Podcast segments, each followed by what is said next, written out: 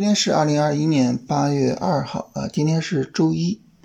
那上周五的时候呢，因为我自己有些事情啊，没有来得及跟大家录这个音频，所以呢，我们今天的音频呢，就是先把上周五到今天的这个内容呢，简单的补一下。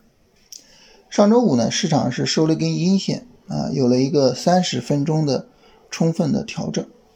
那我们一直在等这个三十分钟的调整去买股票哈。所以呢，那么在周五收盘之后啊，我们就去做了选股的这个工作啊。我还特别的在新米团里面呢布置了选股的作业啊，来看看大家选股的情况。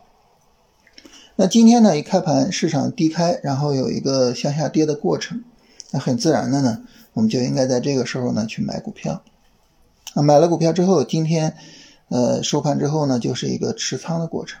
啊，现在呢就应该是持有股票，然后呢去处理这些股票，啊，就怎么设止损呀，啊，后续怎么样去处理它的出场呀，等等的。那我说到这儿啊，大家可能会觉得说，老师，那你是不是，哎，有点马后炮的这个在跟我们啊说应该怎么怎么选时什么什么诸如此类的？其实也不是啊，就是虽然这个选时非常准确啊，今天去买股票。但是呢，我丝毫没有炫耀的意思啊，因为到这个收盘的时候，实际上并没有什么明显的利润。为什么呢？那首先一个呢，就是这次日线、短线的调整力度比较大，所以仓位呢也定的比较小啊。那么我定呢是定了三成仓位，但是最终实际进场啊，我现在是两成仓啊，所以仓位很小，这个很明显不会出利润。第二个是什么呢？就是市场呢现在完成了一个风格转换。啊，我们能够看到之前的这个主线，你像锂电池啊，像芯片呀，啊，它们都有一个明显的回调，啊，今天呢涨得比较好的呢，主要是呃年前的那些核心资产，你像工程机械，像白酒是吧？它们涨得比较好，啊，所以这个时候呢，那么我们根据市场的主线去选股票，啊，就不太容易出利润。啊，实际上现在呢，就是我们选股的范围里边呢，这个军工表现还比较好，然后五 G 还可以，啊，还有一个小的板块啊，就是种业啊，表现也是不错的。那幸好呢，有这些板块给拉了拉利润啊，否则的话呢，你就如果说只是做锂电池，只是做芯片的话啊，实际上到收盘它可能都是亏损的啊，就是你的选时很精准，但是呢。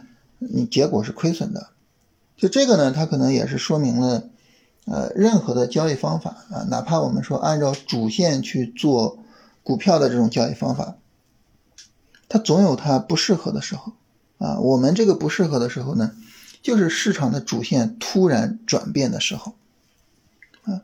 那这种情况下呢，我们相对来说呢就会比较难受啊。当然，大家可能比较关心的问题啊，就是。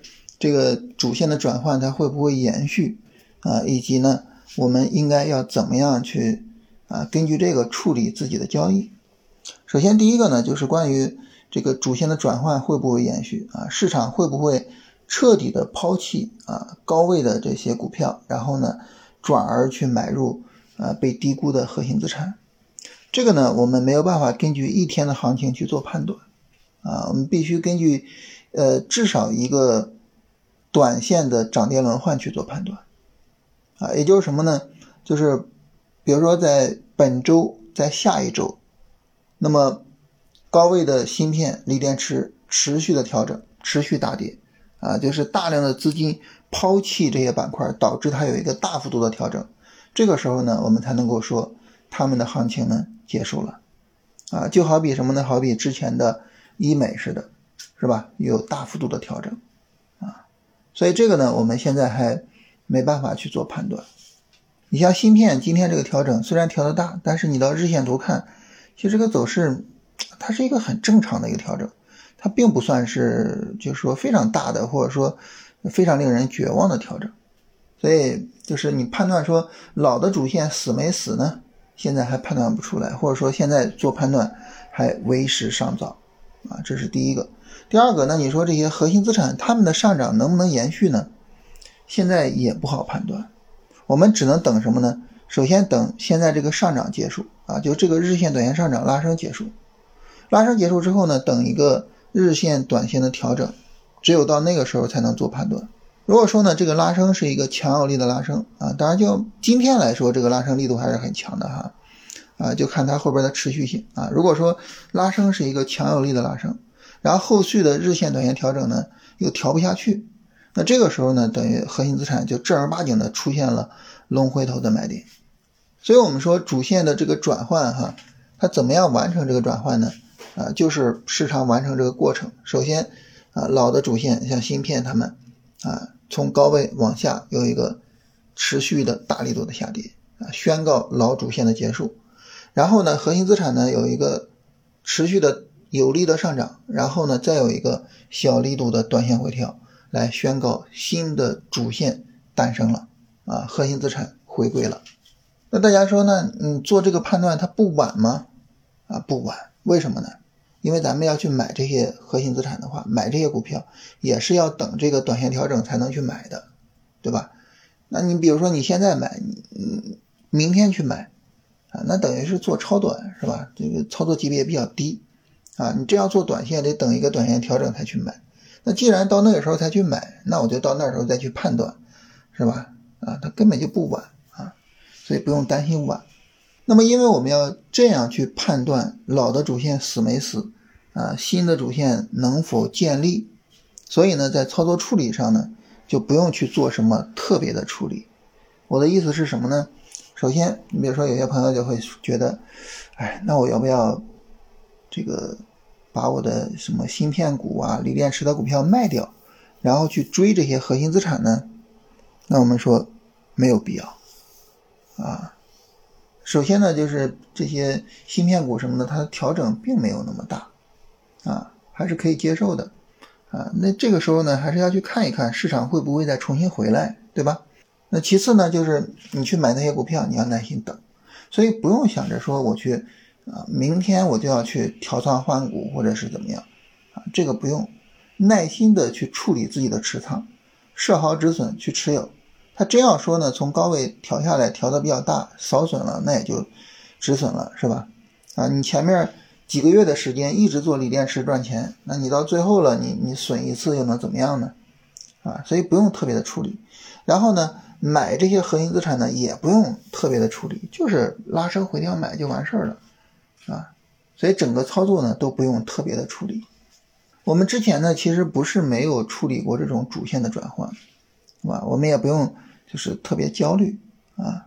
你包括白酒在高位的这个转折，是吧？我们当时是买进去，然后拉升，拉升之后设平保，然后跌下来扫了平保，啊，这个白酒 ETF 就酒 ETF 的那个利润我们并没有赚到啊。但是那又如何呢？它整个转折并没有给你带来伤害呀，对吧？所以，我们不是没有处理过热点的转换。啊，没有处理过这种这个这个主流板块的转换，不是啊，所以呢也不用太过担心啊，这是我觉得今天要特别跟大家强调的。总体上呢，在操作处理上啊，一如既往就可以。那聊完这个呢，看大家问题的话哈，有朋友就问个问题，我觉得很有价值啊。他说：“你看一个日线行情，我们一般是到三十分钟是吧？但是有些时候呢，我到小时图，我觉得看得更清楚。”啊，那么我们怎么去做这个选择呢？呃，我们怎么样去选择日线的低周期呢？这个选择的标准就是，啊，一个日线、短线在这个低周期上啊，呈现为一个 N 字形，啊，呈现为一个呃比较流畅的、看着比较舒服的 N 字形。它如果说在三十分钟上呈现为 N 字形，好，我们就到三十分钟。如果它在小时图上呈现为一个流畅的 N 字形，我们就到小时图，就是看它在哪个周期上呈现为比较流畅的 N 字形，这个是我们的一个判断标准啊。那你说我我们为什么经常使用三十分钟呢？是因为它经常性的在三十分钟呈现为流畅的 N 字形啊，所以呢，我们经常使用三十分钟。但是如果说呢，你说这个走势就是比较特殊，它确实三十分钟就看着比较乱。但是六十分钟呢，我就看着很舒服，那行，那你就可以使用六十分钟，啊，所以这里我们就给一个标准啊，就是日线在哪个低周期上有流畅的 N 字形。好，那么这是我们今天这个要跟大家聊的内容。